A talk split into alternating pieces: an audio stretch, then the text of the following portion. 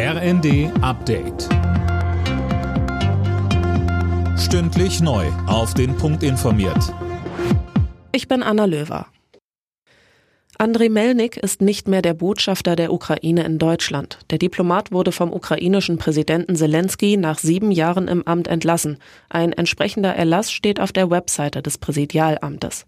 Melnik hatte immer wieder die Ukraine-Politik Deutschlands kritisiert. Zuletzt war er für seine Äußerungen über den umstrittenen Nationalistenführer Bandera selbst in die Kritik geraten.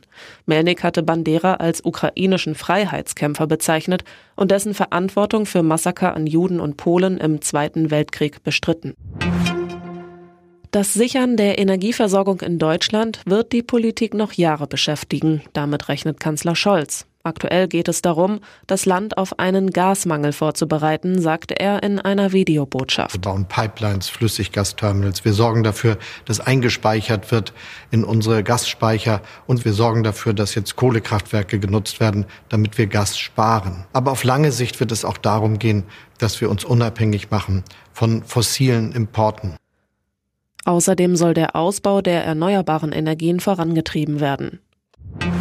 Nur zwei Tage nach dem tödlichen Attentat auf Ex-Regierungschef Abe entscheidet Japan heute über die künftige Zusammensetzung des Oberhauses.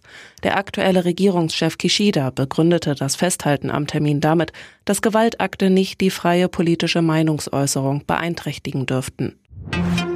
Nach der Entscheidung des obersten US-Gerichts zu Abtreibungen will Präsident Biden die Rechte von Frauen schützen, per Dekret. Das soll den Zugang zu Verhütungsmitteln und medikamentösen Schwangerschaftsabbrüchen sicherstellen.